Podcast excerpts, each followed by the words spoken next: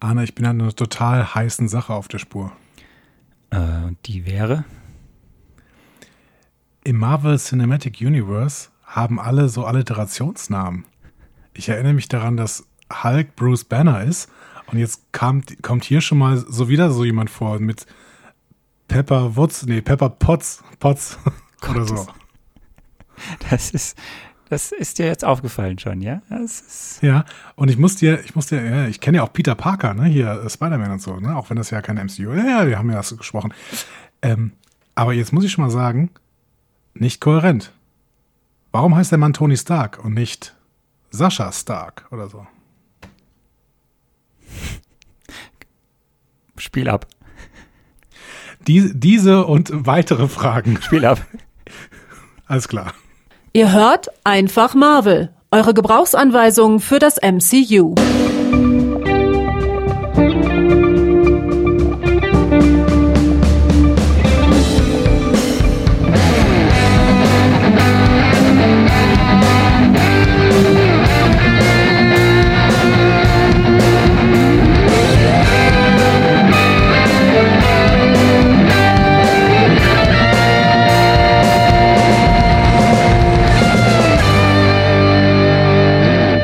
Herzlich willkommen zu Einfach Marvel, eurer Gebrauchsanweisung für das Marvel Cinematic Universe. An der Gebrauchsanweisung für euch heute Arne Orgassa. Und ich bin der, der die Gebrauchsanweisung braucht, nämlich Andreas Dom. Ah, es ist ah. schön, dass du wieder da bist. Ja, dass, ich, dass freut du mich auch. zurückgetraut hast hier in diesem Podcast. um gemeinsam, um gemeinsam das MCU zu erleben. Das ist schön. Also, ich möchte ja nicht vorgreifen auf den Verlauf dieses Podcasts, aber getraut ist ja ein ein großes Wort, ne? Dafür, dass ich quasi mit all meinen Antworten so ein bisschen was getroffen habe. Ja, mehr oder minder. Also wir werden das mhm. ja später sehen. Aber ich erinnere mich noch letztes Mal, als ich gesagt habe, es sind 23 Filme. Da ging mhm. mir kurz ein bisschen was auf Grundeis. Ja, das ist auch immer noch dort, was mir da auf Grundeis ging. Aber da müssen wir jetzt durch. Und ähm, ja, wir können ja nachher mal darüber sprechen, wie zuversichtlich ich bin, dass ich das durchstehe. Jetzt, nachdem ich äh, den ersten Film, nämlich Iron Man, äh, gesehen habe, den wir heute ja besprechen werden, den wir heute ein bisschen nachbesprechen werden. Genau, wir, wir gehen an den Start. An den Start von diesen 23 Filmen und diesen paar TV-Serien, die wir, die du ja links liegen lassen willst und ich würde ja sagen, wir, na, vielleicht. Aber wir gehen zurück in den Mai 2008. Das wird, das äh, wird spannend. 13 Jahre ist es her. 2008, 2008. Was? 2008, da war ähm, ich, Moment, ich muss mal rechnen, drei im Sinn, 24, 24 Jahre alt. Äh, weißt, du? weißt du was? Ich war auch 24 Jahre alt. Das war eine coole Zeit. Also da, äh, ne?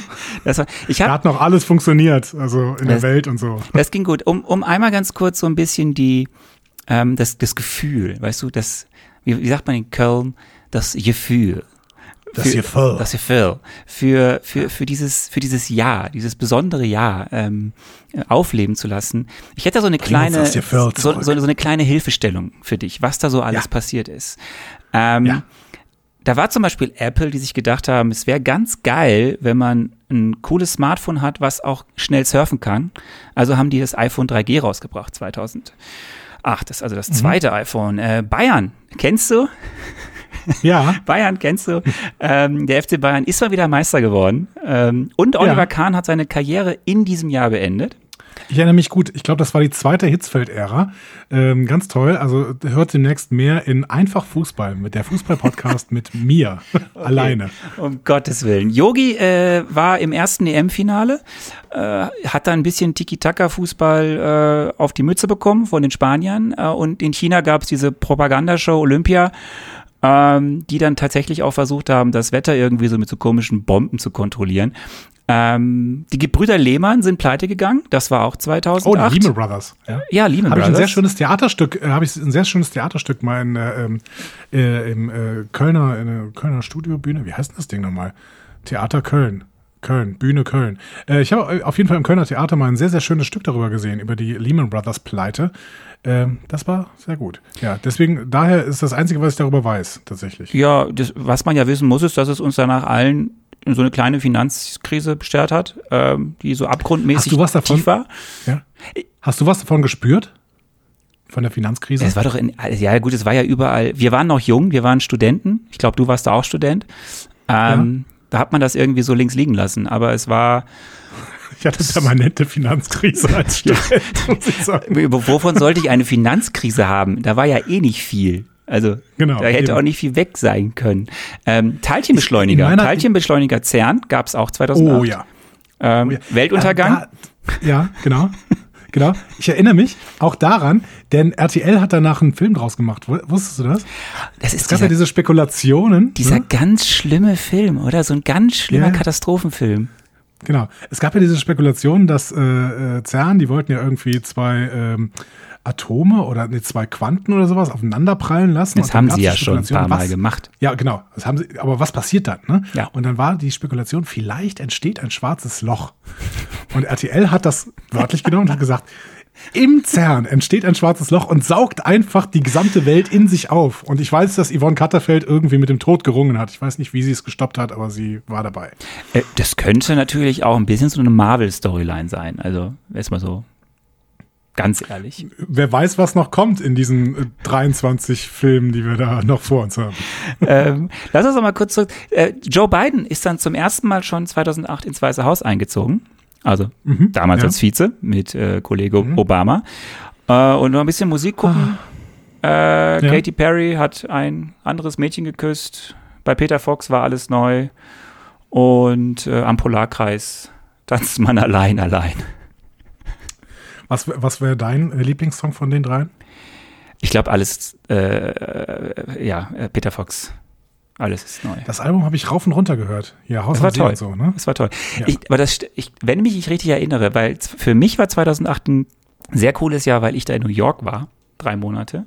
Oh, und zeitgleich hat Kollege, oh Gott, Namensfind und Thes Uhlmann mit seiner ehemaligen ja. Combo Tomte eines der besten Alben, meines, meiner Meinung nach, der besten Alben überhaupt rausgebracht. Das war Buchstaben über der Stadt. Mhm. Und das war ja ein Album, was ich, er, glaube ich, sogar ja. in New York geschrieben hat, was er im Endeffekt nur über seine Zeit in New York. Ganz tolles, ganz, ganz großartiges Album. Ich finde äh, T.S. Ullmann als Typ ganz nett, aber ich kann mit der Musik überhaupt nichts anfangen tatsächlich. Das ist mir alles irgendwie hm. zu, zu, zu sehr Bremen. Das hat diesen Bremen-Vibe irgendwie, dieses äh, nordisch verträumt, ein Stück weit arrogant, aber natürlich immer zum Anfassen so. Keine Ahnung. ja, ja das ist äh, Hamburger Schule. Ja, von mir aus. Gut, wir machen keinen Musikpodcast. Lass uns zum Kino gehen. Äh, was war dein Kinofilm 2008? Ah, das habe ich, äh, also ich wusste das war ja anscheinend nicht Iron Man. Nee, anscheinend nicht Iron Man. Den habe ich auf jeden Fall nicht gesehen. Ähm, ich habe mir ein bisschen was rausgesucht tatsächlich, weil ich gerne ähm, Eintrittskarten in Kinos aufbewahre. Weil ich tatsächlich äh, sehr, sehr viel ins Kino gegangen bin. Also meine Persön persönliche Finanzkrise während des Studiums hat auch damit zu tun, dass ich sehr, sehr häufig ins Kino gegangen bin. Äh, aber man konnte auch tatsächlich in Köln, äh, in ein paar Kinos konnte man ganz günstig gehen. Also ähm, auf Broadway zum Beispiel, sehr, sehr schönes Kino, ähm, wo man dann irgendwie teilweise für, für 3,50 Euro oder sowas mal einen Film sehen konnte. Ich bin aber durchaus auch im Cinedom gewesen, ne? größtes Kino überhaupt, das, äh, ich weiß nicht was, ein Bernd Eichinger Kino, Größtes ich, ne? Kino so. überhaupt, du meinst jetzt in Köln oder was? In Köln, natürlich in Köln. Gibt es denn noch was anderes außerhalb von Köln? Oh Nein. Gott, also äh, im Cinedom, äh, größter Saal, habe ich tatsächlich der Bader Meinhof Komplex gesehen. Das weiß ich noch. 2008. Das war 2008. Ah. Ja. Und da bin ich rausgegangen und habe gedacht, oh ja, war ein schöner Film. So, und kann, nicht, kann mich nicht an eine einzige Szene von diesem Film erinnern. Ich glaube, okay. im Nachhinein war er wahrscheinlich doch nicht so gut. Ich habe den, glaube ich, gar nicht gesehen. Also definitiv nicht. Ich kann mhm. mich an zwei, also ich, ich, kann mich an zwei Filme erinnern, die ich definitiv 2008 gesehen habe. Und das eine war der erfolgreichste Film des Jahres. Das war Batman, The Dark Knight. Das war 2008. Ja, The Dark Knight habe ich auch gesehen. Mhm. Äh, mit dem großartigen Heath Ledger als Joker. Und das war ähm, der James Bond mit dem beknacktesten Titel überhaupt. Ein Quantum, Ein Quantum Trost. Trost. Wie heißt der auf Englisch eigentlich? Äh, Quantum, Quantum, of, of Soul, Solace. So, Solence. Solace. Solace. Solace. Menace ist auch ganz was ganz anderes. Ne? Den habe ich tatsächlich auch nicht im Kino gesehen, ähm, weil mich die Daniel Craig ähm, Bonds ehrlich gesagt immer so ein bisschen abgestoßen haben. Das heißt, du hast äh, Pierce Brosnan singen sehen bei Mamma Mia. Das war auch 2008. Nein, habe ich auch nicht gesehen. Aber ich bin tatsächlich großer Pierce Brosnan-Fan. Also ich finde, Pierce Brosnan war ein großartiger Bond. Ich weiß nicht, es ist ein bisschen unpopular popular Opinion, aber ich äh, liebe Pierce Brosnan als Bond. Okay, kommen wir zum. Ich habe mir noch ein paar. Oh, bitte. Ich habe mir noch ein paar Filme rausgesucht. So. Oh, also jetzt oh, mach mal, mach mal, mach mal ein bisschen oh, langsam hier, ne? Also. Ich dachte, wir bringen ich hab, jetzt die Kurve. nee, nee, nee, nee, nee, nee. Ich habe gesehen, Willkommen bei den Sties. 2008. Oh, der war, ich fand den, ich, ich fand den lustig. Viele fanden den, glaube ich, rassistisch. Ja, das ist bei den, äh, bei diesen französischen äh, Milieufilmen, sage ich mal, die wie immer besti mit bestimmten Milieustilen irgendwie, da ist, äh, kann man immer die Diskussion führen, wie rassistisch sind die denn? Sie, sie machen oft eine Repräsentation irgendwie, aber äh, eigentlich ist es eine liebevolle Repräsentation. Also ich weiß nicht, ob ich den so rassistisch finde. Ich glaube eher nicht. Ich habe den, ähm, ich kann relativ schlecht nur Französisch. Ich habe den auf Französisch gesehen und dann eben auf mhm. Deutsch. Mhm. Ich habe natürlich auf Deutsch mehr gelacht, wobei ich ihn auf Französisch sympathischer fand. Ähm, das Problem ist, was ich so hatte, die haben dann ja Deutsch, irgendeinen deutschen Dialekt genommen, um das dann irgendwie so zu sagen. Ich glaube, das war Schwäbisch oder also ich, das war ganz absurd. Also sie wirkten ein bisschen dümmlich. Also ja, die, und das Spieße. war, glaube ich, so das, wo ich dachte so, hm, das könnte jetzt auch völlig nach hinten losgehen. Aber ähm, der Film an sich, ich fand ihn gut, ja. ja. Äh, aber Thema Rassismus, ich habe auch Gran Torino gesehen. Mhm, ne? Ja. Ähm, großartiger Film. Ähm, aber Clint Eastwood ist halt auch nicht irgendwie über jeden Zweifel erhaben, mhm. wenn man so äh, das äh, Thema Rassismus anspricht. Ähm, aber Thema Cinedome, da erinnere ich mich an eine fürchterliche Szene. Ich bin nämlich in The Happening gegangen, ein M. Night Shyamalan-Film. Film. Oh, ja. Und ähm, ist das das, wo die von jeder, den, wo die so irgendwie von Gebäuden runterspringen? Ja, ja, genau, genau, okay. genau. Also äh, jeder, der schon mal einen M. Night Shyamalan-Film gesehen hat, der weiß, es geht da um den großen Twist, die große Offenbarung, das große Ah. Ne? Und ich bin tatsächlich auf den Cinedom zugegangen und wer schon mal in Köln war, weiß, da führte so eine Brücke zum Mediapark rüber, in dem dieser Cinedom liegt. Und ich bin über diese Brücke gegangen und auf der Brücke ähm, schreit einer genau diesen Twist. Echt jetzt? In dem Film The Happening. So. Ne? Und ich hatte diese Kinokarte leider schon in der Hand und ich habe gesagt, super. Ich weiß, dass die M. Night Shyamalan-Filme ansonsten nicht immer so großartig sind und das war diese auch nicht. Und dadurch, dass ich den Twist dann auch noch kannte, naja, gut. Ähm, das war dann ein bisschen schade. Schade war auch Indiana Jones 4, den habe ich auch gesehen. Ja, Gott, nee, habe ich nicht, habe ich nicht. Keine Zeit. Ja sollte man auch nicht tun, wenn man Indiana das ist der, wo, Das ist der, wo der in einem Kühlschrank eine Atombombe überlebt, oder? Genau. ich Seit, finde, das, ich find, das sagt schon alles.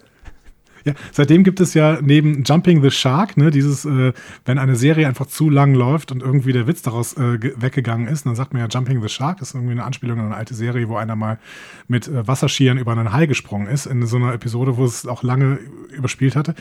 Ähm, seitdem gibt es da noch dieses zweite Ding, ähm, wenn eine äh, Filmserie zu lang läuft, dann sagt man, sie hat Nuking the Fridge.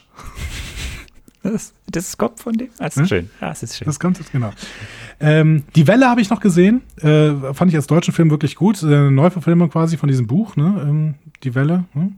Ja. Niemand? Nein? Okay. Äh, Tropic Thunder war ganz fürchterlich. Der war, das, war rassistisch. War das, war das nicht eine Serie, Tropic Thunder, mit Hulk Hogan? Nee, das war Thunder of Paradise. Also okay, gut, das ist was anderes. Tropic Thunder war so äh, eine ähm, Com Comedy, auch mit ähm, Robert Downey Jr. übrigens. Ähm, er, hat, Leute, er hat nicht äh, nur gute Sachen gemacht. Da kommen wir gleich ja, zu. Ja. Vier Leute im ähm, äh, machen, also ein bisschen so Actionfilm-Persiflage. Vicky Christina Barcelona, um noch zwei Filme zu nennen. Vicky Christina Barcelona, super Film, fand ich. Ja, habe ich Mir gesehen. sehr, sehr gut gefallen. Woody Allen. Und ähm, der letzte Film, den, den ich bis heute so in meinem Herzen trage, aus 2008, Brügge sehen und sterben. Oh ja, der ist, äh, der, der, der, der ist, finde ich, in einer Reihe mit Burn After Reading, weil der war auch im gleichen Jahr. Echt? War auch, äh, okay. Den habe ich nicht im Kino gesehen, den habe ich nachher irgendwann mal auf äh, irgendwas gesehen, aber Brügge sehen und sterben, ähm, da war ich im Kino und das hat mich sehr, sehr gefreut. Colin Farrell, vielleicht in seiner besten Rolle. Ähm, ja, Punkt. Das war mein Kinojahr. Also es, die, die, die High- und Lowlights tatsächlich. Es gab noch ein paar andere Filme zwischendurch, aber. Hm. Hast du, hast du überhaupt ähm, Iron Man mitbekommen, dass der da lief? Wusstest du überhaupt, ja, dass Iron Man, wer Iron Man ist? Nö. Also das wusste ich ja jetzt letzte Woche schon nicht, aber ähm, ich habe mitbekommen, dass der lief und es hat mich null interessiert, weil ich gedacht habe, okay, das ist dieses, äh, dieses knallbunt Bonbon äh, Superhelden-Kino, was ich äh, schon damals nicht mochte. Und war ja gerade quasi auf den Christopher Nolan äh, Batman-Film eingestiegen und habe gedacht, das ist ein zu großer Kontrast. Nolan Batman hat mir gefallen und jetzt brauche ich hier nicht dieses Bonbon-Kino und äh, deswegen habe ich den Start ins Marvel Cinematic Universe verpasst. Es ist ja eben spannend, weil das wird wahrscheinlich also es wird nicht vielen anderen so gegangen sein, weil das war der acht erfolgreichste Film weltweit in diesem Jahr. Auf Platz okay. acht der hm. Box-Office-Zahlen weltweit. Ähm, aber das ist natürlich so ein Ding, weil ähm, das war ja, wir hatten das ja in unserem äh, kleinen Prolog. Ähm, Iron Man war jetzt nicht die A-Liga der mhm. Marvel-Superhelden. Also es war jetzt keine X-Men oder keine, äh, kein Spider-Man und ähm, deswegen glaube ich, dass das tatsächlich für viele, die damals dann trotzdem in den Film gegangen sind, eine Überraschung waren und für, für, für Marvel halt eine große Wette. Ich, ich gehe noch mal einmal zurück, wenn wir mal jetzt ein bisschen uns dahin arbeiten auf den Film. Das war ja so ein Ding, dass Marvel in den 90ern, da ging es denen halt nicht so gut, die waren ziemlich finanziell am Straucheln und haben ähm, in der Zeit ihre ganzen A-Helden eigentlich so ver verscherbelt, also lizenziert an andere Unternehmen. Sony hat äh, Spider-Man bekommen und Fox die X-Men und dann ging es doch bei einigen anderen Sachen weiter. Und das hat erstmal Geld reingebracht. Als dann aber diese Filme Anfang der 2000er so durch die Decke gegangen sind, hat sich Marvel halt gedacht so, wieso verdienen die jetzt so viel Geld damit? Und wir kriegen irgendwie Mini-Prozentsatz. Also die haben ganz wenig da einfach nur eingenommen, als dann die Filme erfolgreich waren. Mhm.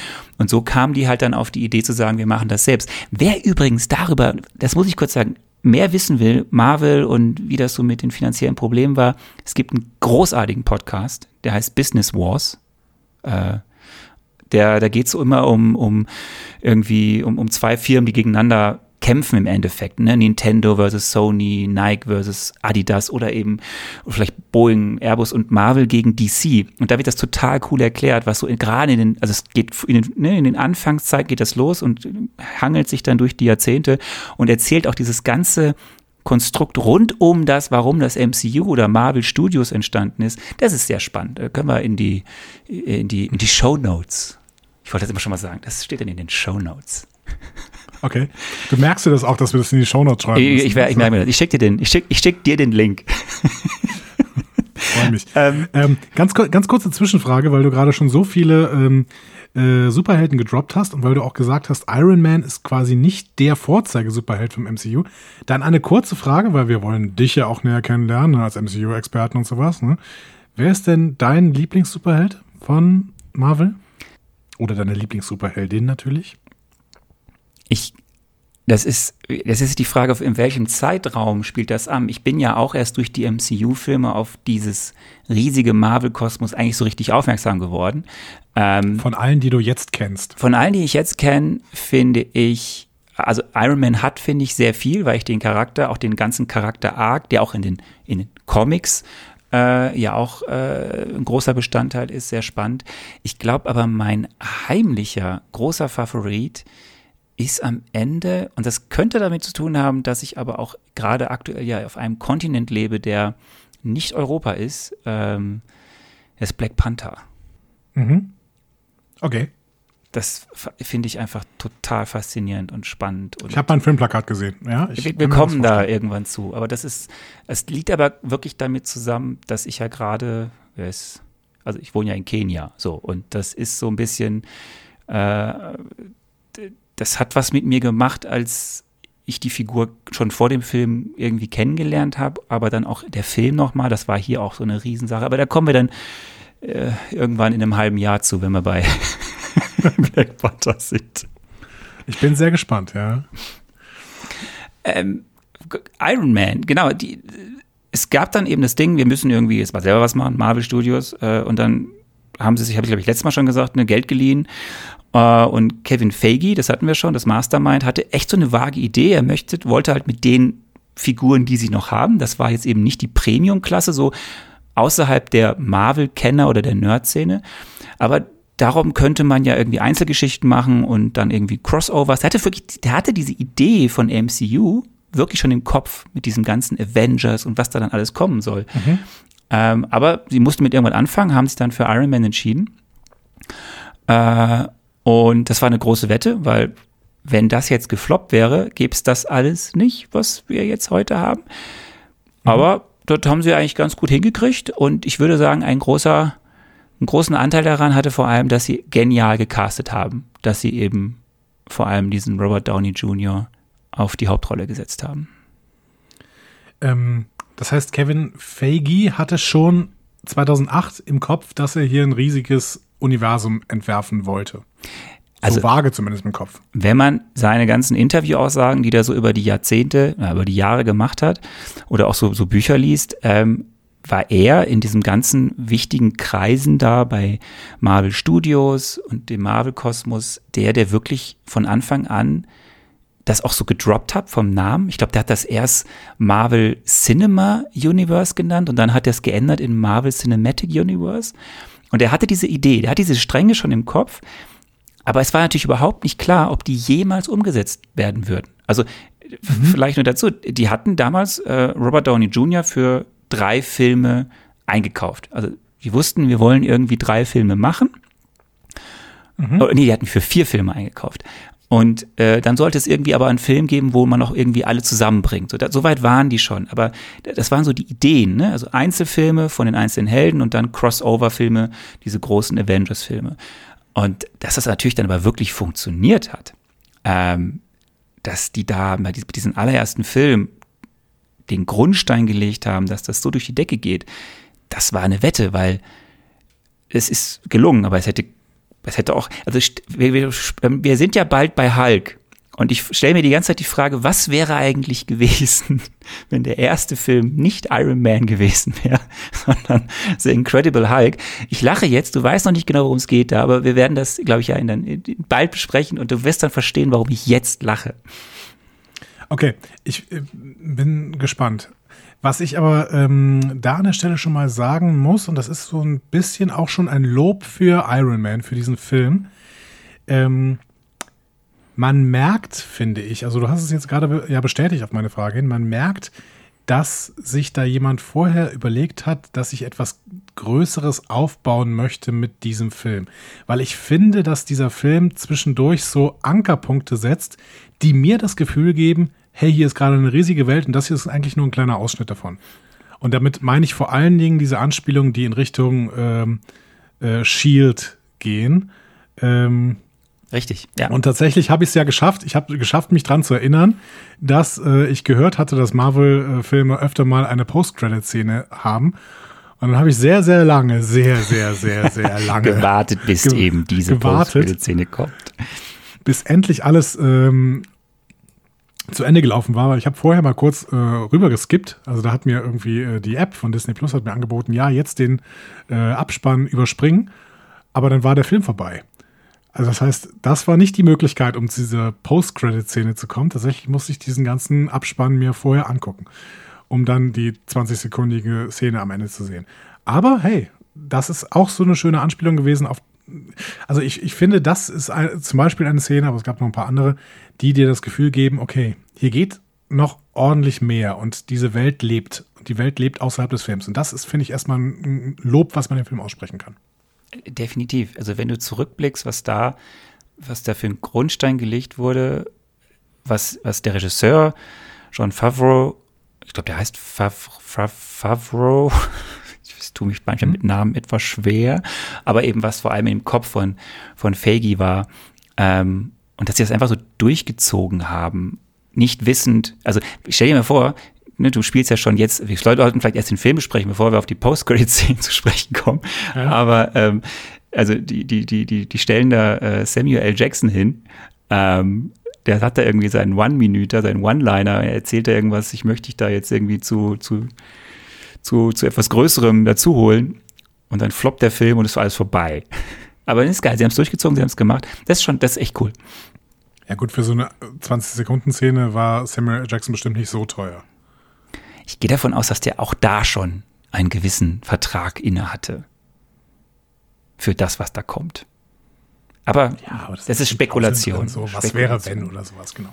Ja, aber du wolltest einsteigen in die Filmbesprechung. Ne? Genau, lass uns einsteigen. Wir hatten dich das letzte Mal gefragt, was ja so ein bisschen unser Ankerpunkt ist, was du immer denkst zu gewissen Dingen. Ähm, mhm. Und du hattest ja spekuliert. Vielleicht war manches gar nicht so falsch.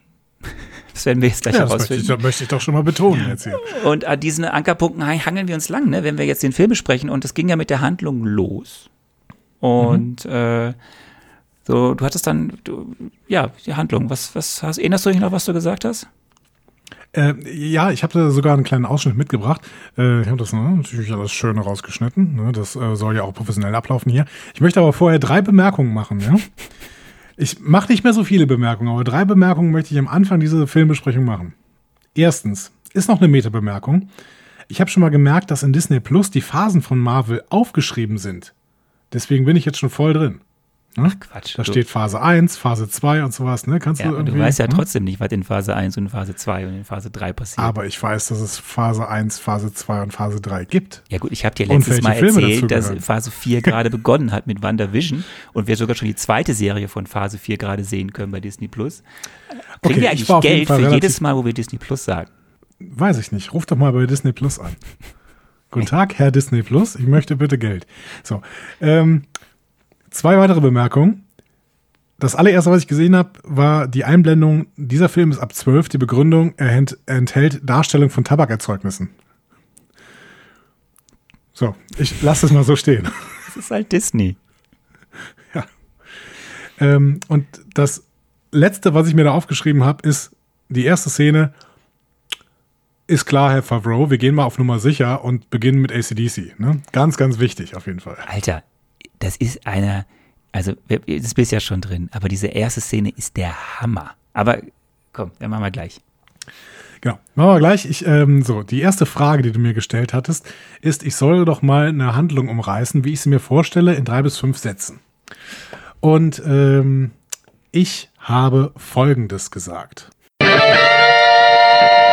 Die Exposition, würde ich sagen, ist das Leben von diesem Robert Downey Jr. Typen. Und wenn ich jetzt einfach mal die Biografie von Robert Downey Jr. selber anschaue, dann ist das ein ziemlich reicher, aber ziemlich lax mit Drogen und sowas umgehender Typ und der schert sich nicht so besonders stark um seine Umwelt. Dann kommt ein Konflikt und dieser Konflikt heißt, er hat irgendeinen persönlichen Rückschlag. Irgendwie seine Frau stirbt oder sein bester Freund oder sowas und daraufhin überlegt er sich, jetzt muss ich was gegen dieses Böse in der Welt tun und lässt sich diesen Anzug da bauen und wird dann Iron Man. Und die finale Auseinandersetzung. Offensichtlich wird er dann irgendwann mit dem konfrontiert, was dann seinen Freund, seine Frau oder was auch immer diesen persönlichen Rückschlag für ihn hervorgerufen hat. Das heißt, er wird dann im Endeffekt einen Endkampf führen gegen vielleicht diesen Typen da auf der rechten Seite mit diesem äh, dunkleren Anzug und mit dem äh, hellen Stein in der Mitte. Und der wird dann den besiegen, denn der explodiert ja schon auf dem Filmplakat. Das heißt, im Prinzip ist das Ende des Films, ist glaube ich auch schon drauf auf dem Filmplakat, auf der rechten Seite.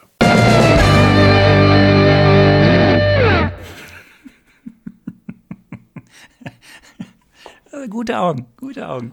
Ja, und damit muss ich doch sagen, habe ich im Prinzip den Film perfekt ja, das, beschrieben. Das stimmt oder? überhaupt nicht. Du hast, du hast es, nein, hast du nicht.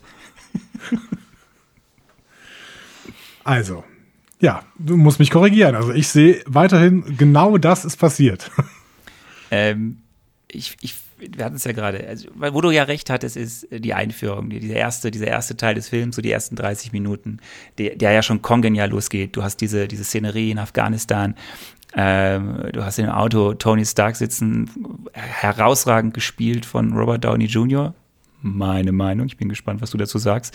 Aber eben weil es so passt, weil es sich ja so vermischt, die, was du ja selbst angedeutet hast schon gerade äh, in, oder letztes Mal, diese ja nicht immer heldenhafte Aura von Downey Jr. mit Drogenexzessen und Gerichtsprozessen und Gefängnisaufenthalt und so. Also einst Charakter-Darling Hollywoods, dann Absturz und dann kommt er in diesen Film.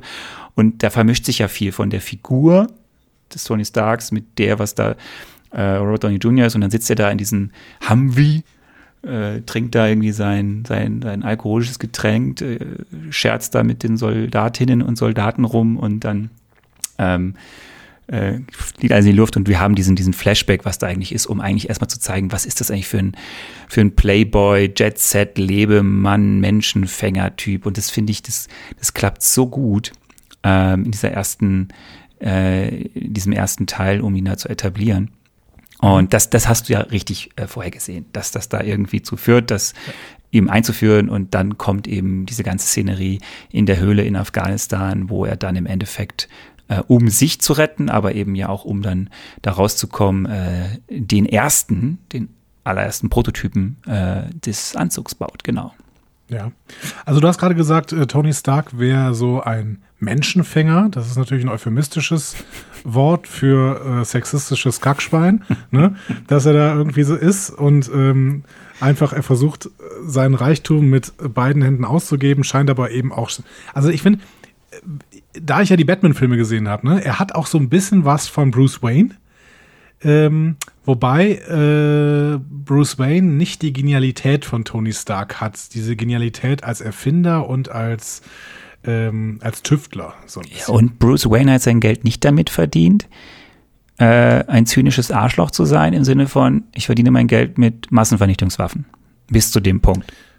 Genau, aber so vom, vom Leben her, dass Bruce Wayne zumindest vorgibt zu leben, ne, ähm, ist, es, ist es vielleicht so ein bisschen vergleichbar. Aber wir müssen ja gar nicht in die Diskussion über Bruce Wayne ähm, einsteigen, weil es ja das falsche Cinematic Universe ist. Äh, deswegen, äh, wir reden weiter über Tony Stark. Ja, also ähm, ich finde, dass auch John Favreau De, den ich ja übrigens äh, erkannt habe, aber ich glaube, dazu möchtest du später bestimmt noch was sagen. Ähm, weil ich kenne John, John Favreau tatsächlich von einigen äh, Komödien, die er früher gemacht hat als Schauspieler. Ähm, ich finde, dass John Favreau hier ganz, ganz oft auf Nummer sicher geht, indem er die maximale Coolness äh, versucht darzustellen. Und das funktioniert super. Du musst ja die sagen. Fallhöhe, du musst ja die Fallhöhe aufsetzen. Ja. Oder auf, genau. also ja, aber keine Ahnung, also das geht von der perfekten Sonnenbrille bis hin zu perfekten Monologen äh, von Tony Stark. Das sind ja Monologe, im Endeffekt sind die äh, anderen ja im Prinzip nur da, um seine, seine Bühne zu sein, beziehungsweise seine Spiegel zu sein. Ähm, bis hin zu natürlich, er macht, er hat auch den perfekt, die, die perfekte Catchphrase, um ähm, die Figur von Leslie Bibb. Äh, schön übrigens, dass, sie, äh, dass ich sie nochmal gesehen habe. Die mochte ich immer sehr, sehr gerne. Ähm, um die natürlich ins Bett zu kriegen sofort, ne? diese Reporterin. Ne? Und so. Also das, ähm, ja. Ja, es ist schon, äh, es ist schon sehr sexistisch, aber es soll es, glaube ich, auch sein. Aber du, ist, du musst ja, äh, du musst, Dingen, du, du, weißt, du genau. weißt du, an wen die äh, Figur, als sie für also die Ursprungsfigur, also äh, als sie auch von Stan Lee erfunden wurde, Iron Man, Tony Stark, weißt du, an wen die angelehnt ist? Nee, muss ich jetzt überlegen, weil ich meine, das ist natürlich, ähm, der, der wird ihn das schon relativ früh erfunden haben. Wen gibt es denn da so an Milliardären? Weiß ich nicht. Kennst du den Film Aviator? Äh, ja, tatsächlich. Also diese Leonardo DiCaprio-Figur äh, da. Ne? Howard Hughes war ein ja. Film, großer Film, der Tycoon, aber äh, war im Filmbusiness ganz wichtig, war auch so ein, so ein Playboy-Lebemann in Hollywood, mhm. ist dann ins, ins Flugzeugbusiness eingestiegen. Es gab auch immer wieder Kontroversen um die Person, aber daran, also an diese Person ist es angelehnt. Und, und das, das trifft es so sehr, so toll in diesem, also du musst es ja, du musst es ja so aufbauen, dass deswegen ist das ja auch so gut gespielt und ich finde auch überhaupt nicht schlimm, dass das so plakativ teilweise ist, weil es sind so, so, so grandiose Szenen. Allein diese Szene, wo er da äh, als sie diese, diese, diese Jericho-Waffe präsentieren und er steht da, sagt mhm. irgendwie, die beste Waffe ist eine Waffe, die man nur einmal abfeuert und dann fliegen da hinten diese, diese ganzen kleinen Raketen runter und diese Druckwelle und er steht mit ausgebreiteten Armen da relativ cool und fällt dann so nach vorne, um dann aber direkt den Kühler zu öffnen, diese Box, wo dann die Getränke rauskommen. Das, ja. es sind halt extrem gute kurze Sequenzen, kurze Szenen, auch diese ganze Sache im Flugzeug mit, mit, mit Rhodes, ähm, mit Rhodey da, wo dann auf einmal der Table Dance oder Stangentanzen ist über den Stewardessen. Das, das mhm. charakterisiert, das charakterisiert den, diesen, ja, es ist ein, ein, ein Arschloch auf der einen Seite, aber irgendwie findet man das irgendwie trotzdem lustig, sympathisch, aber auch so und, aber, und es macht es deswegen auch so besser, dass dann ja diese Wandlung im Ende erster Teil oder dann eben in der Mitte des Filmes erfolgt. Also ich finde, es funktioniert mhm. perfekt.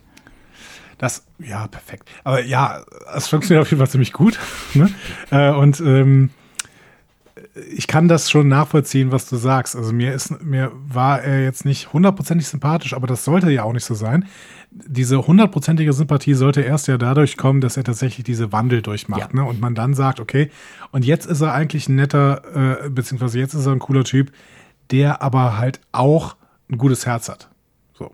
Genau. Oder wie äh, Pepper Woods, nee, wie heißt Nicht Pepper Woods. Pepper Potts. Nein. Pepper Potts, wie, wie Pepper Potts nachher gesagt hat, äh, dass äh, Tony Stark überhaupt ein Herz hat. Ne? So. Ja, es sind ja ganz viele, auch dann natürlich so Haut drauf Metaphern oder mhm. Beispiele, die da irgendwie gebracht werden oder Hinweise, aber ähm, ja, du, du brauchst diese Fallhöhe. Es ist am Ende die Origin Story von Iron Man. Wie wird er zu dem, was er dann wird? Und das Schöne ist, hier wird der Start gesetzt, also hier wird der Grundstein gelegt und mhm. das, das ist nicht zu viel Spoiler, das wir wissen ja, es gibt ja weitere Filme, er tritt ja öfter auf und das zieht sich ja weiter durch. Und das ist wirklich einfach, es ist super, dass es diesen Ursprungsfilm gibt, diesen ersten Film, weil sonst funktioniert all das, was jetzt kommt, in dem Film und auch danach einfach nicht.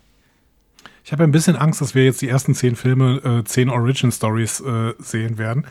Aber gut, sei es drum. ich lasse dich einfach mal im Dunkeln. Ja, danke, danke. Wie fandst du all das, was in der Höhle passiert ist? Ah, das fand ich so die erste tatsächlich ein bisschen Länge. Ähm, aus zwei Gründen. Erstens ähm, finde ich es, äh, also man muss nicht, man muss natürlich bei diesen Comic-Verfilmungen nicht über Realismus sprechen, das ist natürlich Quatsch. Aber innerhalb eines Universums muss natürlich trotzdem eine Handlung funktionieren. Und das fand ich ein bisschen quatschig, dass hier dieser äh, Jensen und äh, Tony Stark da im Prinzip ganz alleine gelassen werden und denen wird quasi jegliche Technologie gegeben, um perfekte Waffen zu bauen. Und dann werden sie da allein gelassen und dann soll er mal machen. Und die werden natürlich kontrolliert über diese äh, sechs verstaubten Monitore. Aber ähm, dass da nicht die ganze Zeit irgendwelche Typen daneben stehen ähm, mit Waffen oder so, ähm, das fand ich jetzt ein bisschen wenig nachvollziehbar. Und die Sequenz fand ich doch deutlich zu lang, ehrlich gesagt. Ja, es ist, es, es ist halt, also für, für jemanden, der Iron Man mag oder der diese Comics mag, ist das natürlich ein Fest, weil eben du siehst langsam, aber ne, erst kommt dieser Arc-Reaktor, dieser kleine Kernreaktor oder ne, dieser Magnetspulen-Kernreaktor, Dingsbums, der ja. sein Herz schützt.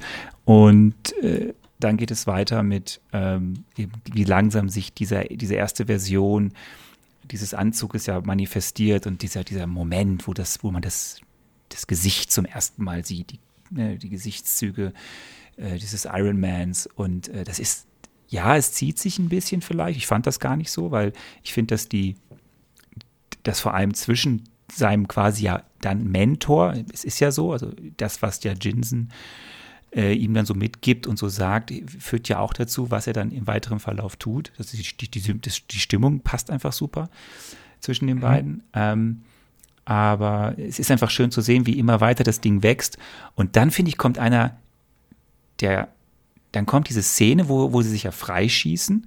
Und ich finde, das ist so ein Bruch, wenn man das so vergleicht mit dem, was man vorher von Superhelden so gesehen hat. Das ist so ein Bruch, der, der krass ist. Das ist halt ein Badass. Der, der knallt die halt alle ab. Das war vorher, vorher war, ähm, waren Superhelden eigentlich, also auch Batman oder Spider-Man oder so, die, die wollen ja auch das Gute, aber die versuchen ja so mög also möglichst wenige Menschen umzubringen. Mhm. Für das Gute. Und er haut die mal alle weg. Ja. Ich finde, das ist, das, das ist schon was Spezielles, was auch was über die Figur wieder aussagt. Und das ist auch das wichtig. Das ist bestimmt was Spezielles, ist aber ist, auch, das ist doch nicht so gut, oder? Ja, aber auch das ist wichtig für die weitere Geschichte. Jetzt, ne, jetzt ist ja spannend. Ich gucke ja schon wiederum mit mehr Wissen drauf. Ähm, aber ich, ich fand das, die, die, das passt ja auch zur Figur. Er ist, er will was Gutes tun ab dem Zeitpunkt. Also ne, dann passiert ja auch das Ganze, was dann im zweiten Teil passiert, mit äh, ich möchte jetzt keine Waffen mehr bauen und wo sich dann die anderen mhm. Konflikte daraus ergeben und ich möchte jetzt für Frieden und Ordnung sorgen als Iron Man. Aber ich mache es halt eben auf meine Art. Und ich bin nach wie vor so ein bisschen aber auch ein Badass dabei. So. Du musst mir gerade noch, also ich muss ja ab und zu mal ein paar dumme Fragen stellen, ne? Ja. Ähm, Dafür ist das diese, ja da. genau. Also ich hoffe, dass es dafür da ist und du nicht irgendwann verzweifelst. Diese Figur Jensen, ähm, vielleicht habe ich das verpasst. Wo kam der denn jetzt einfach her? Also war der einfach auch gefangen da oder habe ich nicht ganz verstanden? Na, die, die, die Geschichte von ihm ist ja im Endeffekt, dass er auch ähm, gefangen genommen wurde bei irgendeinem Angriff, wo dann seine Familie getötet wurde. Und das führt dann ja, darüber wird ja erklärt, warum er am Ende dann quasi eher so ein Selbstmordkommando macht, wo er dann vorrennt. Mhm. Ähm, und er versucht, und eben dann, was ja erklärt wird, ist, äh, dass er durch das, was er vorher Toni versucht hat, mit auf den Weg zu geben, ähm, darüber, dass er dann irgendwas Gutes tut, was er hofft, ähm, etwas noch bewegen kann.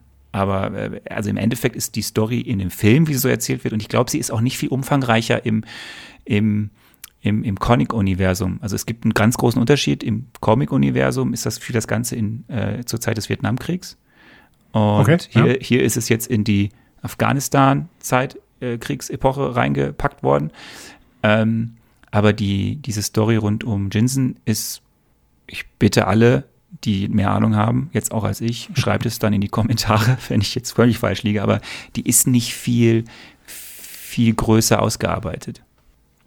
Aber du, also du weißt auch nicht so richtig, also es war Zufall, dass der quasi auch da war dann. Zufälle sind ein wichtiger Bestandteil von Entwicklungen. Okay, gut. Ähm, was ich schön fand, ähm, war das Fahrender hier, äh, hier de, äh, der, der Reza quasi, mhm. ne, dieser ähm, Chef quasi, der, ja, wie können wir ihn nennen? Das war wahrscheinlich ein Warlord irgendwie in Afghanistan, ne? Ähm, der da irgendwelche Allmachtsfantasien hatte. Den mag ich auch sehr, sehr gerne. Der hat eine sehr, sehr schöne Aura. Hast du denn an der Stelle geglaubt, dass er wirklich der Bösewicht ist des Films, also der Hauptantagonist? Ja, das, ja, das habe ich bis zu einem gewissen Zeitpunkt geglaubt. Vor allen Dingen wurde mein Glaube darin bestärkt, in dem Moment, als er nicht gestorben ist, hm. am Ende. Also, also am Ende, äh, also als ähm, Tony Stark dann ausgebrochen ist mit seinem ersten Prototypanzug, dass da, dass er da nicht gestorben ist, das hab, da habe ich gedacht, okay, dann ist er wohl nachher derjenige, der irgendwie sich so einen zweiten Iron Man Suit quasi baut und die treten dann irgendwie in der Steppe von Afghanistan gegeneinander an. Das heißt, ähm, da bin ich tatsächlich ähm, etwas zurückgefallen hinter meine eigentlich so brillante äh, Prognose. die ab Handlung. jetzt, finde ich, ziemlich nach unten rauscht. Die kommt dann hinten wieder so ein bisschen hoch.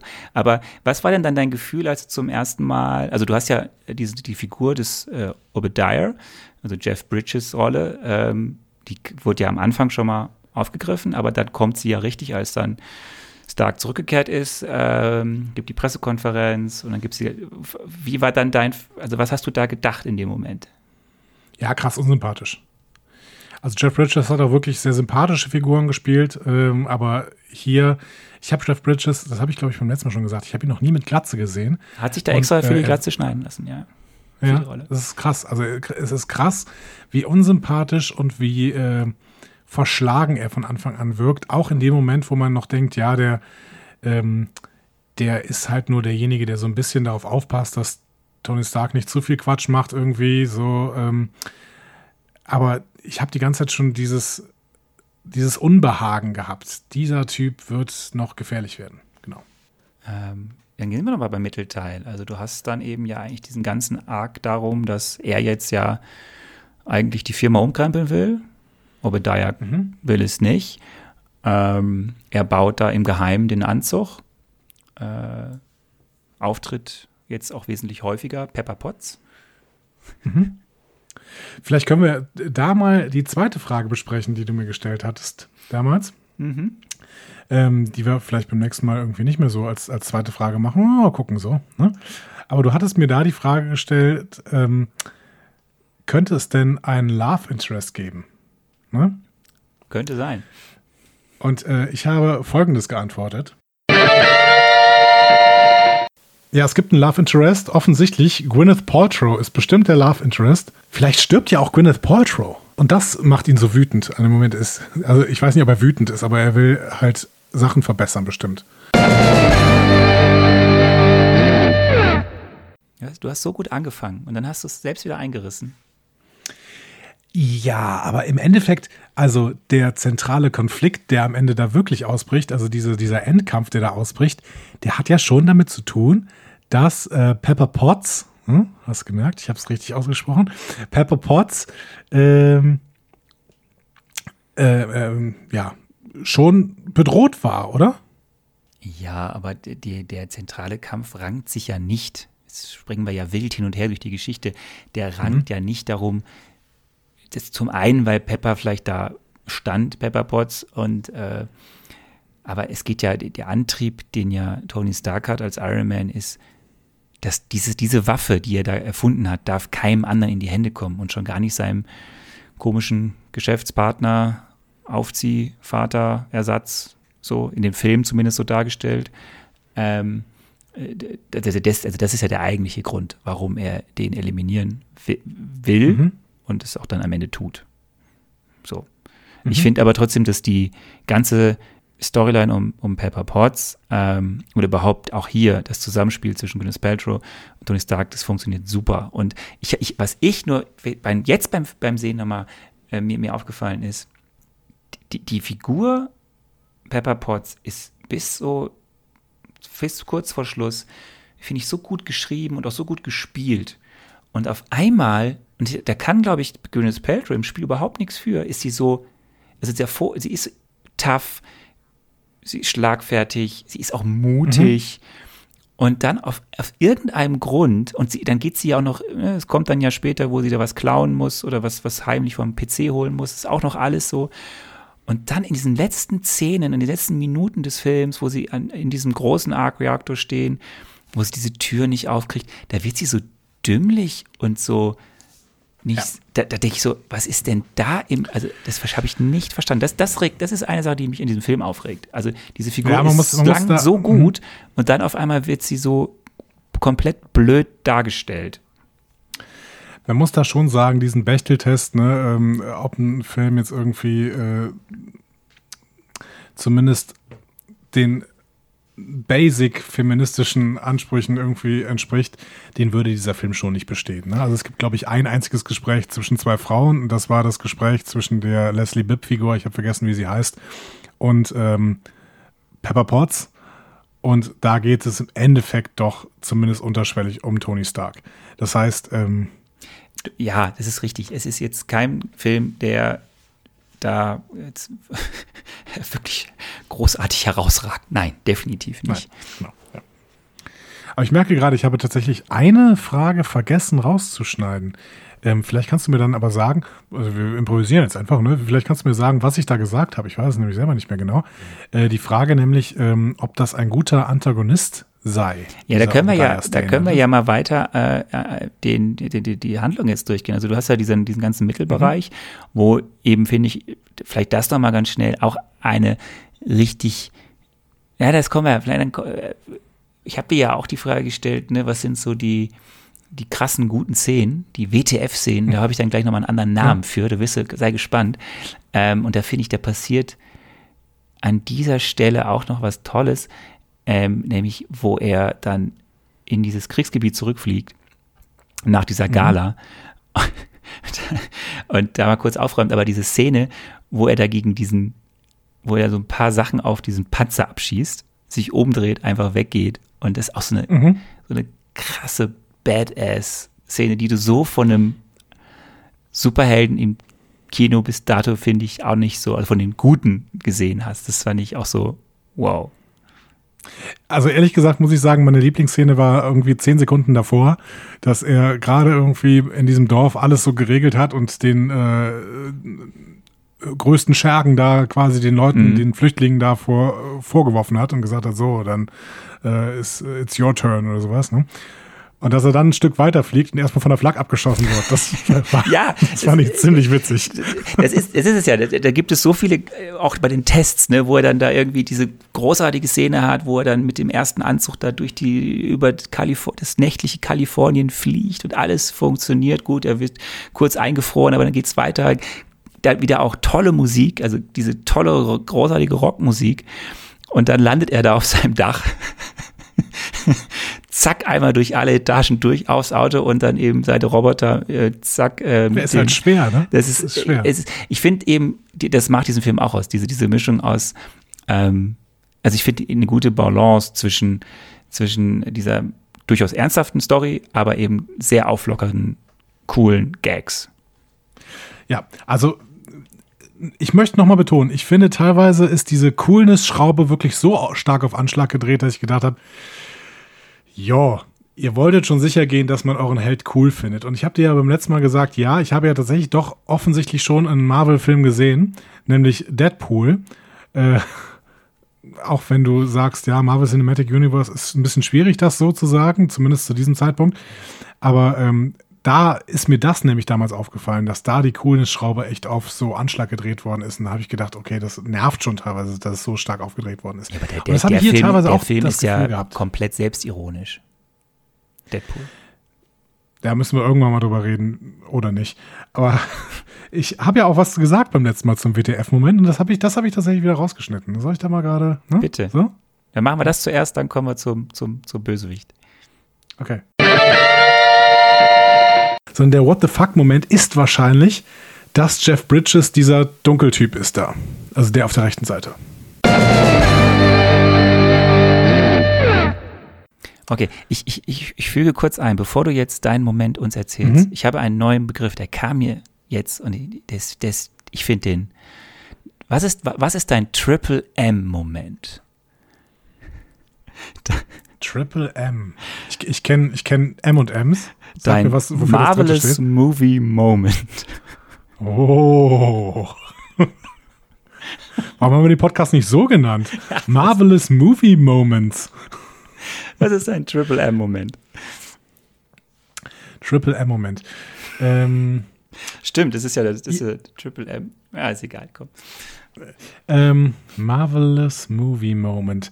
Ich finde, ähm, dass tatsächlich dieser Marvelous Movie Moment, äh, der hat tatsächlich mit Jeff Bridges zu tun, aber nicht, dass er dieser äh, andere Robotermensch ist, sondern. Heißt, du weißt auch nicht, wie er heißt, ne? Die Figur. Also wenn er, wenn er zum anderen Robotermenschen wird.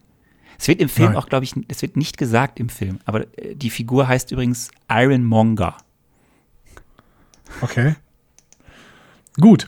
Iron Monger. Ähm, nein, ähm, ich finde, es ist nicht der Moment, wo er Iron Monger wird, sondern in dem Moment, wo er ähm, in das Kriegsgebiet fliegt und mit Razor spricht. Mhm. Und damit klar wird, ähm, es hat nicht nur irgendwer aus dem Stark-Kosmos äh, irgendwie Waffen da durchgesteckt, sondern er macht tatsächlich dieses doppelte Spiel.